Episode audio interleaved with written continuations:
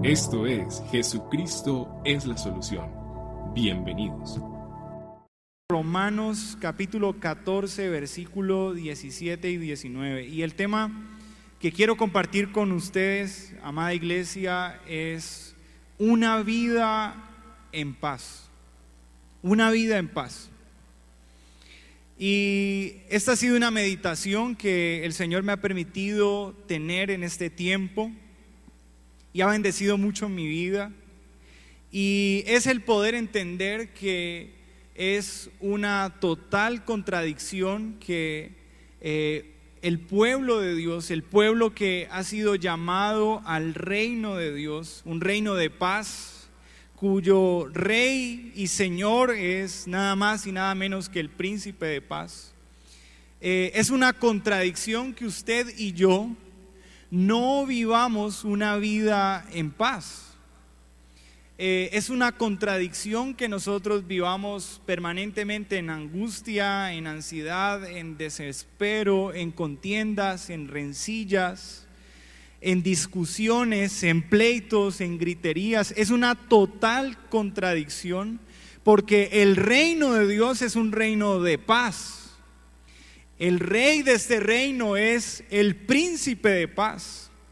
Así que nosotros como pueblo de Dios no tenemos otra alternativa que llevar una vida en paz si es que en verdad nosotros hemos rendido nuestra vida a los pies del príncipe de paz. No es eh, para nosotros aceptable a la luz de la escritura que habiendo sido redimidos, que habiendo sido salvados por el Señor, que habiendo sido perdonados y que habiendo sido reconciliados con Él, ahora nosotros andemos en pleitos y en contiendas, en discusiones, en resentimientos, en amarguras con nuestro prójimo, con nuestro hermano, en la iglesia, en nuestro hogar, en nuestras labores diarias. Una vida en paz es lo que el Señor quiere que nosotros podamos llevar porque a pesar de estar en medio de un mundo convulsionado por la violencia, por la ofensa constante, por encontrarnos enemigos de nuestra fe, el Señor nos modeló y nos enseñó que era posible y que es posible llevar una vida en paz. No fueron pocos los enemigos que tuvo el Señor Jesucristo en cumplir la misión que el Padre le había encomendado. Siendo un bebé, sin tener la posibilidad humanamente hablando de defenderse, ya había un edicto de muerte sobre él. Cuando inicia su ministerio tuvo que enfrentar la resistencia de los fariseos, quienes atacaban continuamente su proceder, su hablar, su enseñanza y le acusaban injustamente. Fueron también los hombres, su pueblo, quien le llevó a la cruz del Calvario. Y aunque el hombre fue enemigo de su Salvador y de su Redentor, el Señor Jesús siempre llevó una vida en la tierra en paz. Así que no tenemos pretexto entonces nosotros para vivir una vida llena de enemistades, para vivir una vida llena de conflictos y de rencillas. Usted y yo como hijos de Dios estamos llamados a vivir una vida en paz. La palabra del Señor dice en Romanos 14, 17 al 19 lo siguiente. Pido al Espíritu Santo del Señor que me guíe, me brinde su ayuda para poder enseñar su preciosa palabra. Dice la Escritura, porque el reino de Dios no es comida ni bebida. Aquí está la respuesta a qué es el reino de Dios. El reino de Dios es justicia, el reino de Dios es paz y el reino de Dios es gozo en el Espíritu Santo. Porque en esto, por, perdón, porque el que en esto sirve a Cristo, agrada a Dios y es aprobado por los hombres. Aquí, así que, miren la exhortación, así que sigamos lo que contribuye a la paz y a la mutua edificación.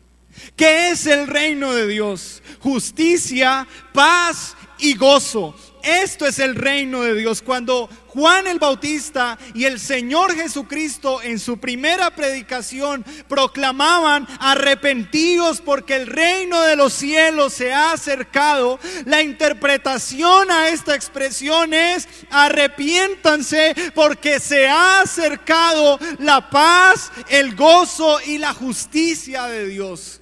Se ha acercado la reconciliación, se ha acercado la redención, se ha acercado el gozo. Cuando el Señor Jesús nos enseña a orar a través de este modelo precioso de oración del Padre nuestro, una proclamación, una exclamación, un clamor puntual del Señor. Es que venga su reino a nosotros. Y ese venga su reino se traduce en venga tu justicia, venga tu paz y venga tu gozo sobre nosotros. Esta tiene que ser tu proclamación, tu oración permanente al Señor. Todo aquel que ha aceptado, ha creído en Jesús como su Señor y Salvador, ha entrado por una puerta llamada salvación y ha entrado por una puerta que le conduce al reino de Dios. Y este reino es un reino donde abunda la justicia, la paz y el gozo. Así que un buen indicador de que usted camina en el reino de Dios y de que usted busca el reino de Dios y su justicia. Es que en su vida haya paz, haya gozo y haya una continua reconciliación de su alma con el Padre. Hay una mala enseñanza de que estar en el reino de Dios es tener dinero, posesiones, propiedades e influencia en la tierra. La palabra del Señor aquí en el versículo 17 dice que el reino de Dios no es comida ni bebida. El reino de Dios no es asunto terrenal. El reino de Dios es su justicia encarnada en Jesucristo su Hijo, quien murió en la cruz para perdonarme y limpiarme de toda mi maldad. Y de estos tres, en el que quiero profundizar y meditar en esta noche es en este punto donde el Señor nos dice que su reino es un reino de paz. En el mundo a través de la historia de la humanidad hemos encontrado diferentes historias de guerras, de muerte, de destrucción, de violencia, de conflictos. Este es el resultado de la naturaleza caída y pecaminosa del hombre. Un hombre cargado de envidia, de celos, de maldad. Es un hombre conflictivo, es un hombre perverso y es un hombre que continuamente planea el mal.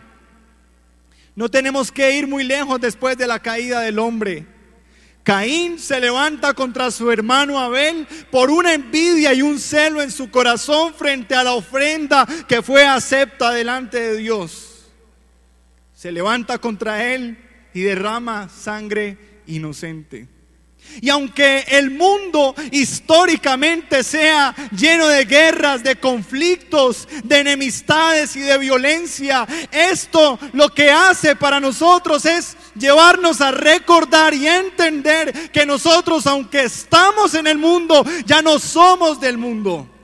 No pertenecemos al mundo. Nuestra cultura no es la cultura de resolver nuestros conflictos con la violencia, con la fuerza. Ahora lo que nos rige a nosotros es la verdad, es la, la verdad de la escritura, son los principios de Dios. Y este principio maravilloso que el Señor quiere marcar en nuestra vida y que en esta noche entendamos es que Él quiere que nosotros entendamos que Él necesita y desea y anhela que nosotros vivamos una vida en paz para que seamos testimonio vivo de su reino, el reino eterno, el reino de paz. La palabra paz que encontramos en la escritura es la traducción de la palabra hebrea shalom, término que engloba los conceptos paz, bienestar, salud, armonía. Es una palabra muy utilizada en la escritura y se relaciona frecuentemente con tranquilidad, reposo, estado de armonía, ausencia de guerra y un, bienestar completo o total. Meditando en esto, iba la palabra y quiero que usted allí en su casa pueda abrir la escritura también en Filipenses capítulo 4, versículo 2 al 7. Y aquí hay una exhortación del apóstol Pablo a la iglesia. Y es aquí donde quiero basar los tres principios que quiero que estudiemos en esta noche acerca de la paz que el Señor quiere que rodee y gobierne nuestras vidas. Dice la palabra en Filipenses capítulo 4 versículo 2 en la carta de Pablo a la iglesia de los filipenses. Dice la palabra, ruego a Evodia y a Sintique que sean de un mismo sentir en el Señor. Asimismo también te ruego a ti, compañero fiel, que ayudes a estas que combatieron juntamente conmigo en el Evangelio, con Clemente también y los demás colaboradores míos, cuyos nombres están en el libro de la vida. Versículo 6, por nada estéis afanosos sino que sean conocidas vuestras peticiones delante de Dios en toda oración y ruego con acción de gracias. Y la paz de Dios, que sobrepasa todo entendimiento, guardará vuestros corazones y vuestros pensamientos en Cristo Jesús. Lo primero que quiero compartir en esta noche con ustedes es que el Señor demanda de mí que yo busque la paz con mi prójimo. La iglesia de Filipenses tenía unos líderes bastante destacados. Dos de ellas eran Evodia y Sintique. Eran dos mujeres valerosas, aguerridas, que habían combatido en las aflicciones también con Pablo. Que habían sufrido y habían enfrentado el rigor de la persecución por causa del Evangelio. Eran dos líderes prominentes de la iglesia. Eran dos mujeres maduras en el Evangelio. Eran dos mujeres de fe. Pero estas mujeres de fe están teniendo dificultades en la congregación. Parece ser, según lo que nos narra la escritura, que estas mujeres no tenían un mismo sentir. Habían ciertas diferencias que estaban robando la paz en la iglesia. La exhortación de Pablo es la exhortación que el Señor Jesucristo nos quiere hacer en esta noche. Ustedes deben ser de un mismo sentir. Y es necesario que usted y yo trabajemos esforzadamente por guardar la paz con nuestros hermanos, con nuestro prójimo, en nuestro matrimonio, con nuestros hijos, con nuestra familia. Debemos procurar la paz con todos, como dice la palabra. En Hebreos capítulo 12, versículo 14. Dice la escritura, seguid la paz con todos y la santidad sin la cual nadie verá al Señor. El Señor pone el, eh, el, el, asunto de buscar la paz al mismo nivel de buscar la santidad y pone un condicional que sin seguir la paz y buscar la santidad nadie verá al Señor. Así que no está bien que usted viva en discordia, permanezca en conflicto, permanezca en rencillas con su esposo, con su esposa, y ahora sí venga a buscar al Señor y a levantar las manos mientras usted no busca y sigue la paz con todos. Cuando la palabra dice, sigan la paz con todos, incluye los que nos aman y los que no, los que nos aprueban y los que nos rechazan los que caminan del lado nuestro y los que caminan contra nosotros.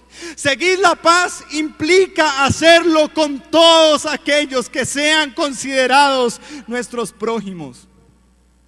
No es fácil.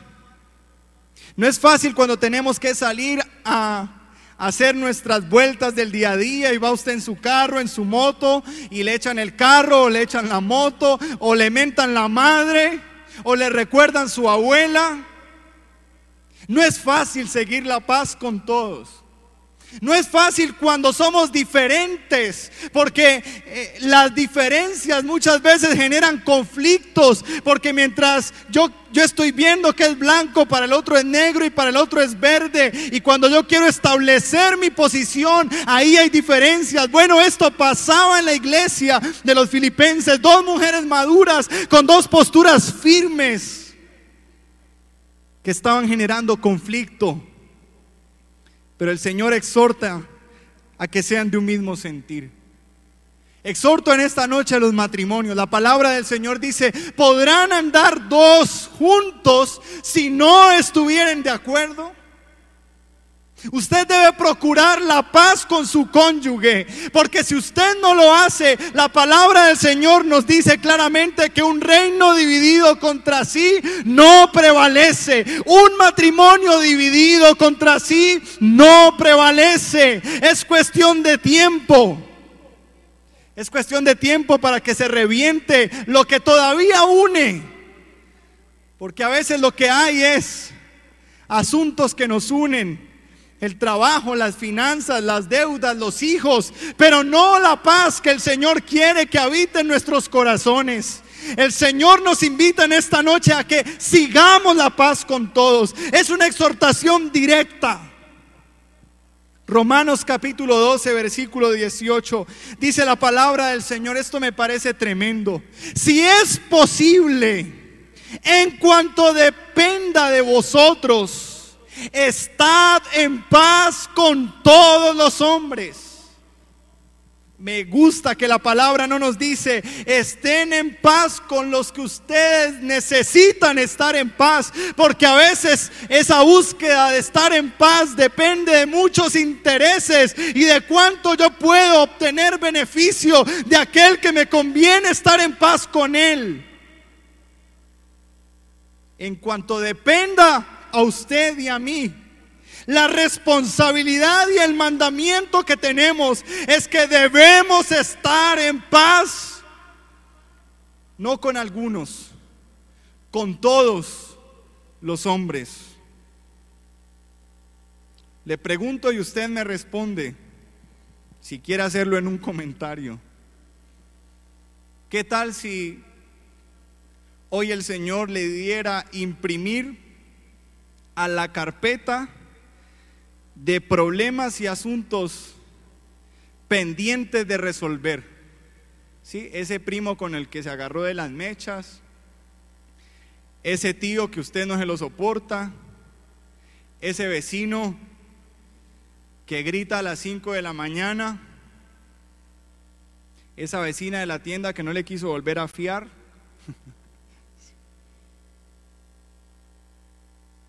Ese hermano que fue tal vez en algún momento grosero y abusó con usted o con sus padres?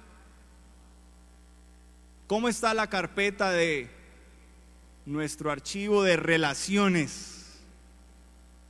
¿Cuántos asuntos pendientes por resolver tenemos?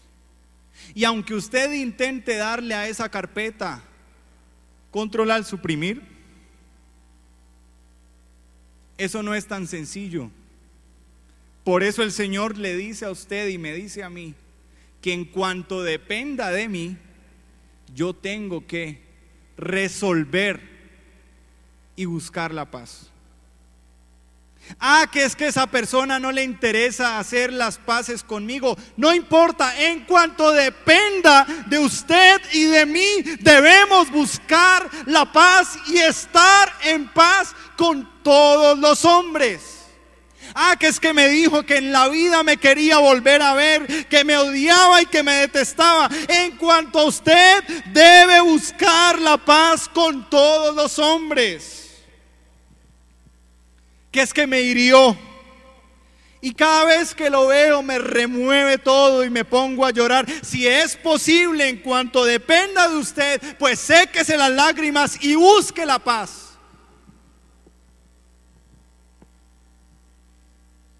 Cuando el Señor Jesús estaba en la cruz y ya no habían fuerzas y ya no había más sangre en su cuerpo, y ya no había más resistencia al sufrimiento y al dolor.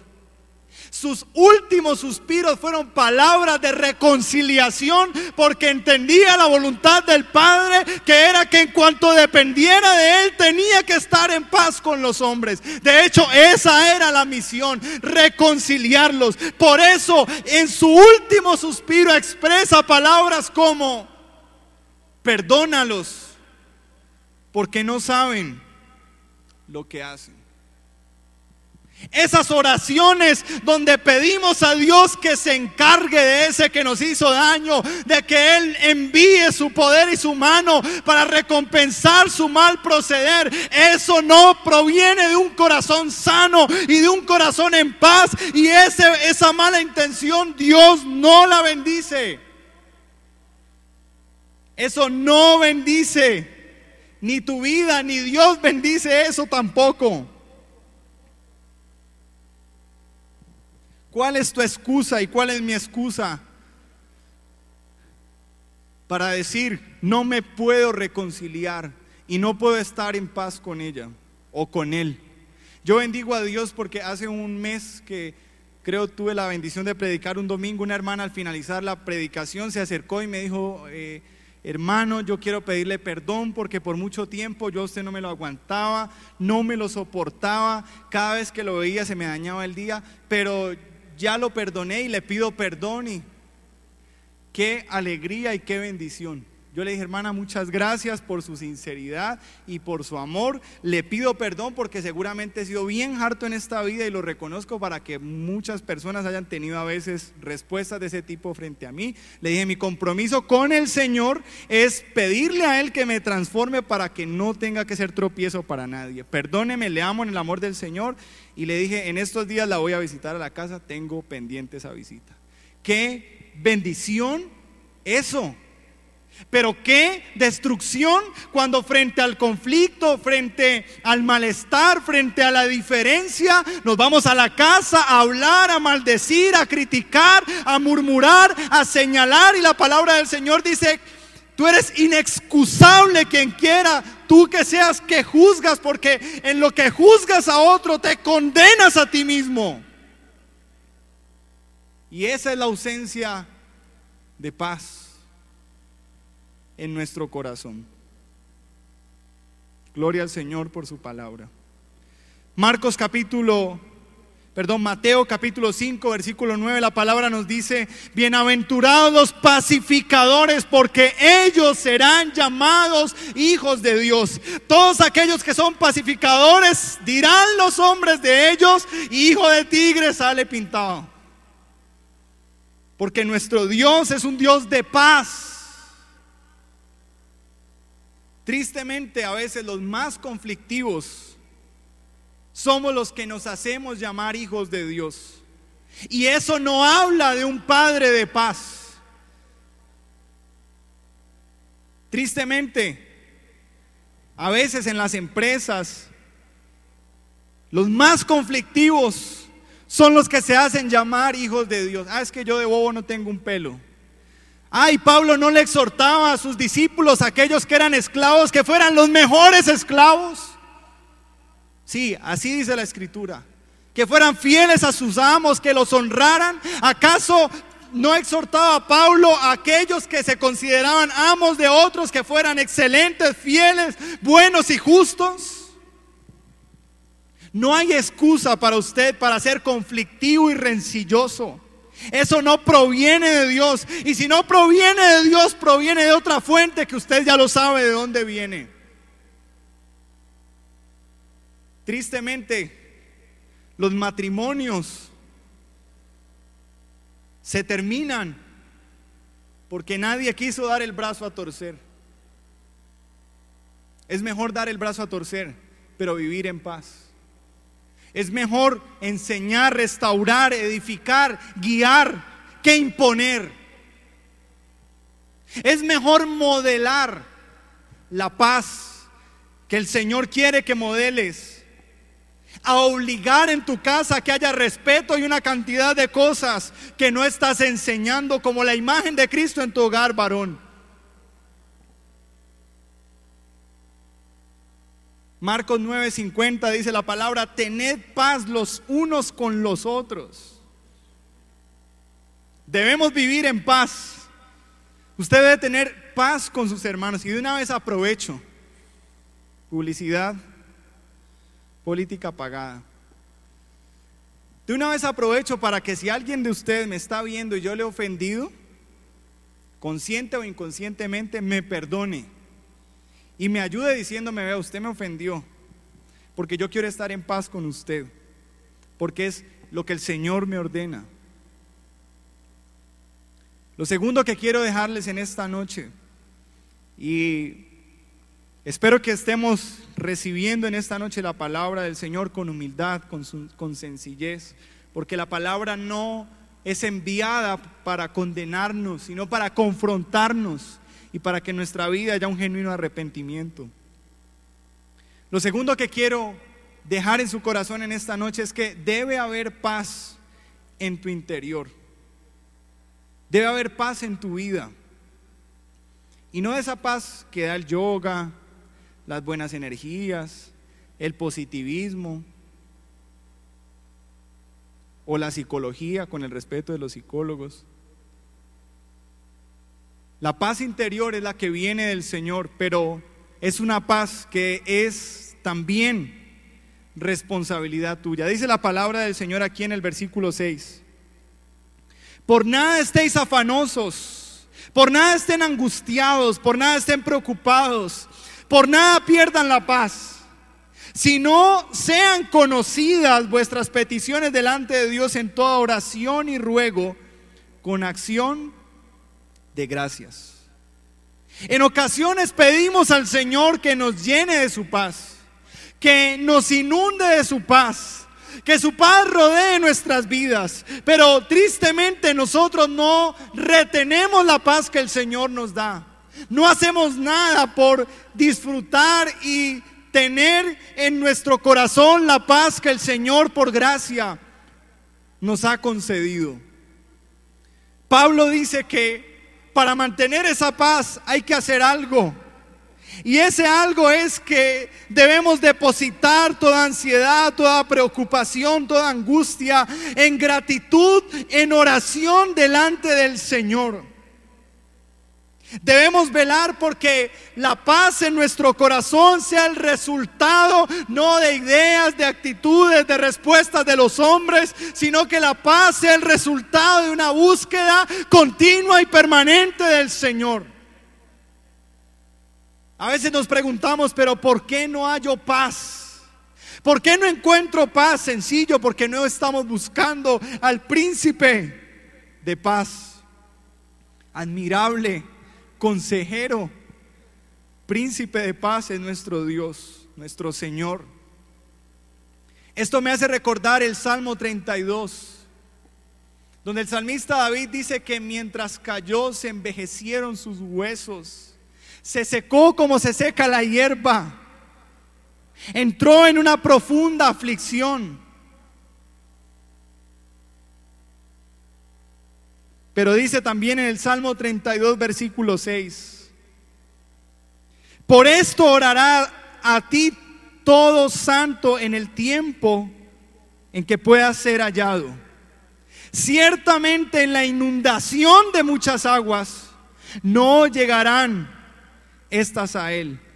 Tú eres mi refugio, tú me guardarás en la angustia, con cánticos de liberación me rodeará, me rodearás en la angustia, en la aflicción, en la ausencia de paz. Los santos, nosotros debemos orar al Señor mientras Él pueda ser hallado. Y ciertamente en la inundación de muchas aguas y en los momentos de aflicción y dolor, en los momentos de angustia y ansiedad,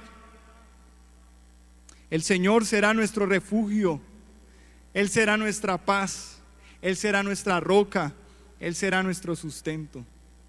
Juan capítulo 14, versículo 27. En la nueva traducción viviente dice, les dejo un regalo. Me gusta esta expresión. Cuando el Señor dice, les dejo un regalo, paz en la mente y paz en el corazón. Y la paz que yo doy es un regalo que el mundo no puede dar. Así que no se angustien ni tengan miedo. Esta porción de la escritura está hablando de la promesa de la venida del Espíritu Santo. Y en esta promesa, este regalo de recibir el Espíritu Santo de Dios, también incluye un regalo y es la paz en la mente y la paz en el corazón. Y es una paz que Él la regala no como el mundo la da.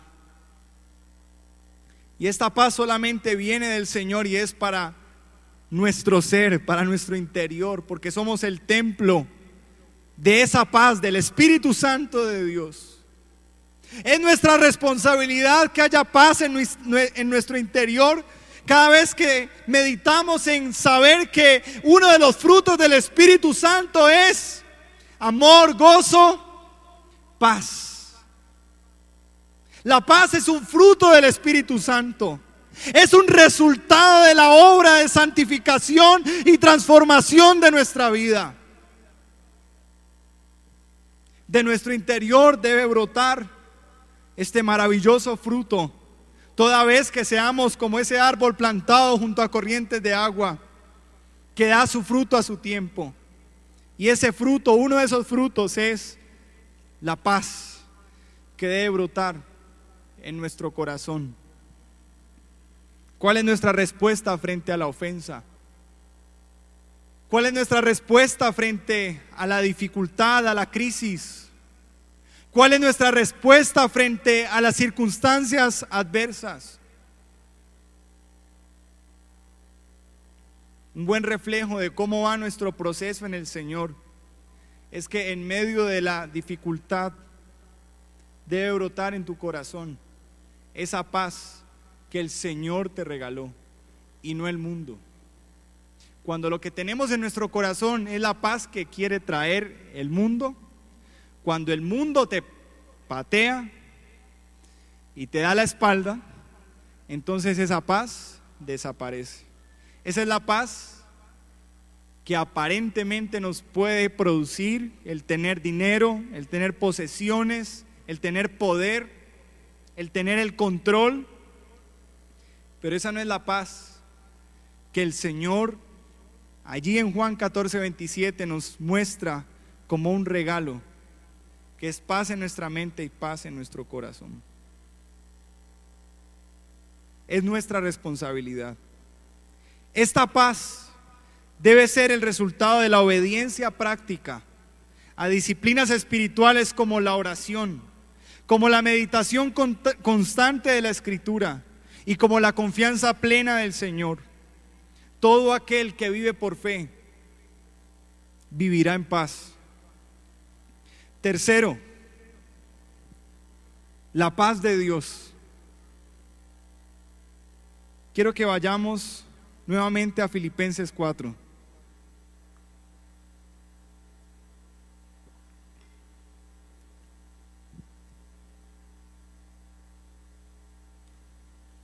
Dice la palabra del Señor en el verso 7, y la paz de Dios que sobrepasa todo entendimiento, guardará vuestros corazones y vuestros pensamientos en Cristo Jesús. Nosotros necesitamos con urgencia esta paz. Frente a los momentos de dificultad, frente a los momentos de crisis, frente a esos momentos donde nos sentimos agobiados, donde nos sentimos afligidos, donde nuestra alma se angustia, donde hay quebrantamiento, frente a esos tiempos donde eh, vivimos humillación, donde vivimos dolor, donde vivimos afrenta, es allí donde nuestra mente y nuestro corazón humano intentan proveer una paz que es totalmente limitada, que es corta y que es insuficiente. Una de las formas como nosotros queremos proveernos en nuestra autosuficiencia paz es planteando preguntas frente a las cuales claramente no tenemos respuesta. ¿Cuántos de los que están en esta noche conectados se han preguntado en su proceso y caminar con el Señor. ¿Por qué ahora que sigo al Señor me va mal y antes me iba bien? ¿Algunos han hecho esta pregunta? Bueno, yo me la he hecho. Me la hice en algún momento en mi vida. Otra pregunta frecuente de nuestra mente y corazón cuando buscan paz en sus propias fuerzas es, bueno, ¿y dónde está Dios en esta situación? Frente a este diagnóstico, ¿dónde está Dios? Frente a esta humillación, ¿dónde está Señor? Frente a esta injusticia, ¿dónde está Señor? ¿Por qué no sale a la luz tu verdad? Otra pregunta frecuente y es una pregunta que la encontramos también en la escritura es, Señor, pero ¿por qué si ellos son malos? ¿Por qué si ellos son malvados? ¿Por qué si ellos son idólatras? ¿Por qué si se pierden en los deleites del pecado, del placer del mundo? ¿Por qué prosperan? ¿Y por qué yo que soy tu hijo paso necesidad? ¿Dónde está Dios cuando viene la tempestad fue la misma pregunta que se hicieron los discípulos. ¡Hey Jesús! Y es que no tienes cuidado de que se nos está hundiendo la barca. ¿Dónde estás? A ver, Salvador, Maestro, Señor, enviado del Padre, ¿dónde estás? Nos estamos, estamos pereciendo y no vemos que estés haciendo nada por salvarnos. Esa es la mente del hombre, ese es el corazón del hombre resistiéndose a disfrutar la paz que sobrepasa el entendimiento del hombre.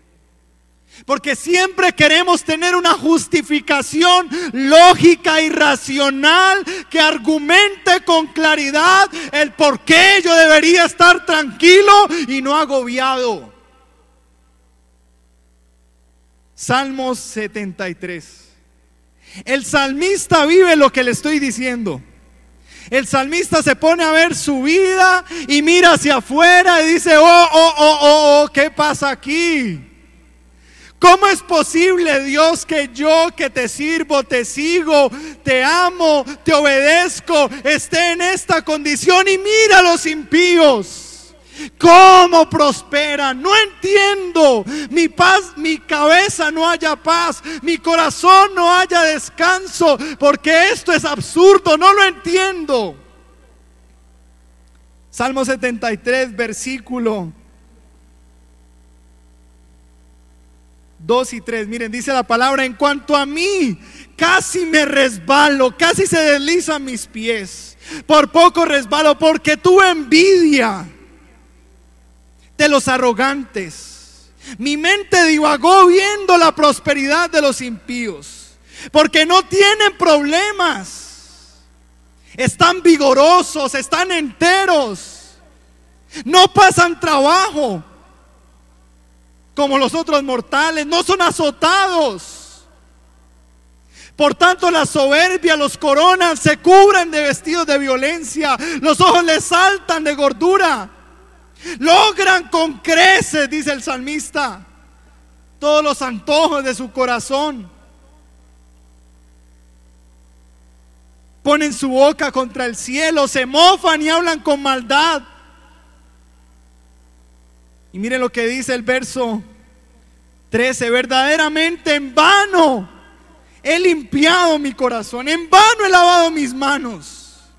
He sido azotado todo el día y castigado todas las mañanas.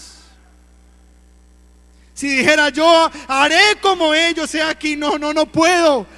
Estaría cayendo en el engaño. Pero mire lo que dice el salmista, cuando pensé cuando mi mente divagó para hallar paz, cuando medité en esto, fue duro trabajo para mí. No hallé paz, dice el salmista. Cuando me puse a razonar, a, a tratar de argumentar el porqué de esto, casi me enloquezco. No hay paz. Pero miren qué hermoso. Versos 17. Hasta que entrando en el santuario de Dios Vino la paz del Señor y comprendí, porque la paz del Señor te da sobriedad, la paz del Señor te da lucidez, la paz del Señor te permite ver con sabiduría. La paz del Señor te permite actuar con prudencia, con rectitud, con integridad, con verdad. La paz del Señor trae luz en medio de las tinieblas. Por eso el salmista dice, así comprendí. He visto entonces, dice el salmista, ahora entiendo que son asolados de repente. Miren lo que dice el verso 21, se llenó de amargura mi alma. Y en mi corazón sentía punzada, no había paz. Tan torpe era yo que no entendía, era como una bestia. Miren la ausencia de paz. Era como una bestia delante de ti. Con todo, yo siempre estuve contigo, me tomaste de la mano derecha, me has guiado según tu consejo. Y después me recibirás en gloria. ¿A quién tengo yo en los cielos sino a ti? Y fuera de ti esto es paz. Esto es paz. El salmista estaba diciendo, tienen plata. El salmista decía, prosperan. El salmista decía, mírelos cómo se mofan. El salmista decía, entre más malos, mejor les va. Pero el salmista entró en el santuario, vino la paz que sobrepasa todo entendimiento y el salmista pudo decir, Oh alma mía, ¿quién tengo yo en los cielos? Sino a ti. Señor, si te tengo a ti, todo esto es basura. No, nada de esto deseo. Alma mía, despierta. Encontré la paz. Tengo al Señor fuera de ti. No hay nada que sacie mi alma. Mi corazón y mi carne desfallecen, mas la roca de mi corazón y mi porción es Dios para siempre. Bendito el Señor por su palabra. La paz de Dios tiene tres características extraordinarias. Sobrepasa todo entendimiento. Miren, la paz de Dios te lleva a ver cómo todo se viene al piso y que tu corazón esté seguro y tranquilo. Esa fue la paz que Jesús experimentó en el Getsemaní. Estaba a punto de recibir el castigo de la ira de Dios por el pecado del hombre, afligido y angustiado, su, su sudor como gotas de sangre. Pero frente al clamor, frente a volver al santuario, el Padre envía un ángel y le fortalece. Es una paz que no necesita un argumento razonable para que estés tranquilo. Eso es lindo. Eso es extraordinario. Mire, la paz del Señor es como hubo un momento de mi vida donde cometí errores, tomé decisiones fuera de la voluntad del Señor, perdí dinero, le debía a muchos bancos todos me llamaban, me buscaban, me enviaban correos electrónicos y no tenía respuesta porque no tenía una solución. Estaba sufriendo las consecuencias de mi mal proceder. Pero cuando el Señor, cuando, me humillé al Señor, encontré una paz que a pesar de pude descansar. Y en ese descanso pude entender que Él se encargaría de mis asuntos si yo buscaba su justicia, su paz y su gozo. Otras dos características maravillosas que tiene la paz que el Señor da es que la paz del Señor guarda tu corazón. Esa paz del Señor te libra, te guarda, te preserva de la amargura. Miren, yo pienso esto y espero no equivocarme, pero es lo que yo encuentro a la luz de la palabra. No puede haber depresión en tu vida si tú tienes la paz del Señor. Porque esa paz guarda tu corazón. La tristeza, el desánimo, la preocupación, la angustia, es librada de tu alma cuando esa paz viene a tu vida, guarda tu corazón. Miren, la paz del Señor es de lo más especial porque frente a la ofensa te lleva a perdonar y eso guarda tu corazón. ¿Qué experimentamos cuando perdonamos? Paz, descanso, y el Señor nos sugiere que sobre toda cosa guardada guardemos nuestro corazón. Y aquí el Señor nos está dando un elemento importante. La paz del Señor guarda nuestro corazón. Y la paz del Señor también, como nos dice Filipenses 4:7, guardará también nuestra mente. Cuando no tenemos, no disfrutamos y no apreciamos en nuestra vida la paz del Señor, cualquier locura puede venir a la cabeza. Pensamientos de suicidio, eh, pueden venir pensamientos de... Pensaba, pensaba meditando en esto cuando eh, tenemos esos conflictos en el hogar, en el matrimonio. Y creo que frente al conflicto apenas hay una discusión, hay un enojo, hay una discordia. Satanás tiene listos todos los pensamientos, ¿no? ¿Para qué te casaste? ¿Cometiste un error? ¿Es mejor que te hubieras quedado solo? Eh, ¿Por qué no buscar opciones afuera? Pero cuando tu vida está llena de la presencia del Señor, cuando tu vida está llena de la paz del Señor, esa paz guarda tu corazón, guarda tu mente y esa meditación en la palabra te lleva y te empuja a reconciliarte, a que haya paz, a que prime el amor. Esa paz es la que recuerda a tu vida que el amor es sufrido también, que es paciente, que no busca lo suyo. Usted y yo necesitamos esta paz. Concluyo con esto. Es Concluyo con lo que inicié. Es una total contradicción. Que el pueblo de este reino, un reino de paz y con un rey de paz, no viva una vida en paz.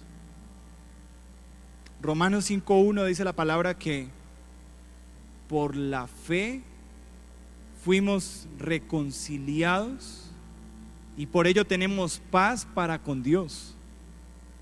Lo más difícil de reconciliar ya fue reconciliado. La enemistad suya hacia Dios por su pecado ya fue reconciliado. Ahora usted que ha recibido de gracia, el Señor le ordena que dé de gracia. Y la única forma como usted puede librarse de buscar vivir una vida en paz y de reconciliarse con, con sus ofensores, es que a usted no, no se le haya sido perdonado.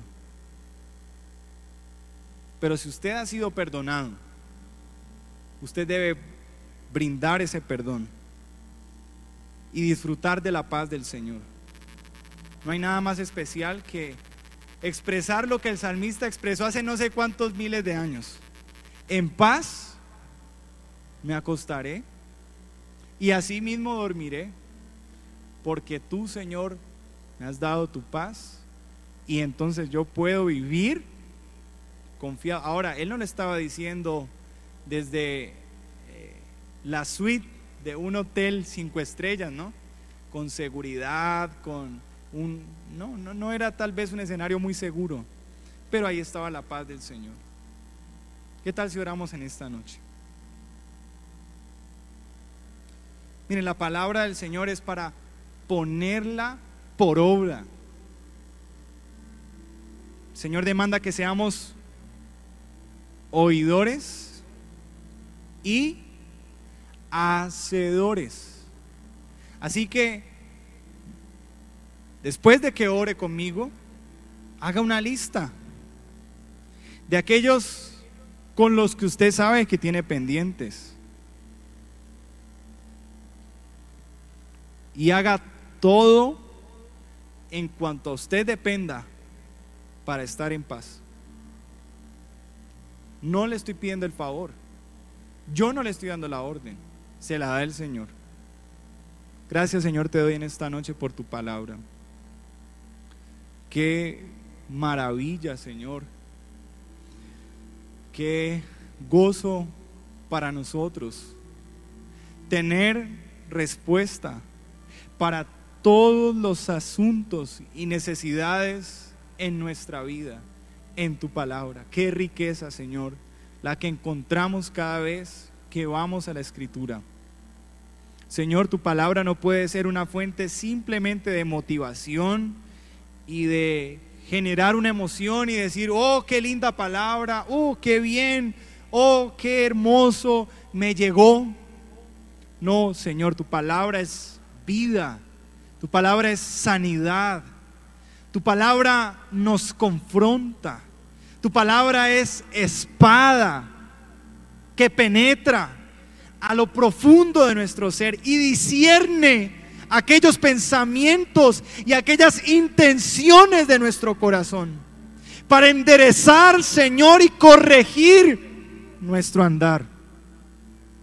Y yo te pido en esta noche, Señor, que todos aquellos que han escuchado esta palabra y que han sido confrontados por ella, Señor, tú les guíes para, en cuanto dependa de ellos, Señor, buscar la paz con todos los hombres, despojándose del orgullo, despojándose de la altivez, despojándose de la prepotencia, despojándose del dolor, despojándose del enojo, despojándose de las excusas, despojándose de los argumentos y obedeciendo, Señor, de manera radical a tu palabra.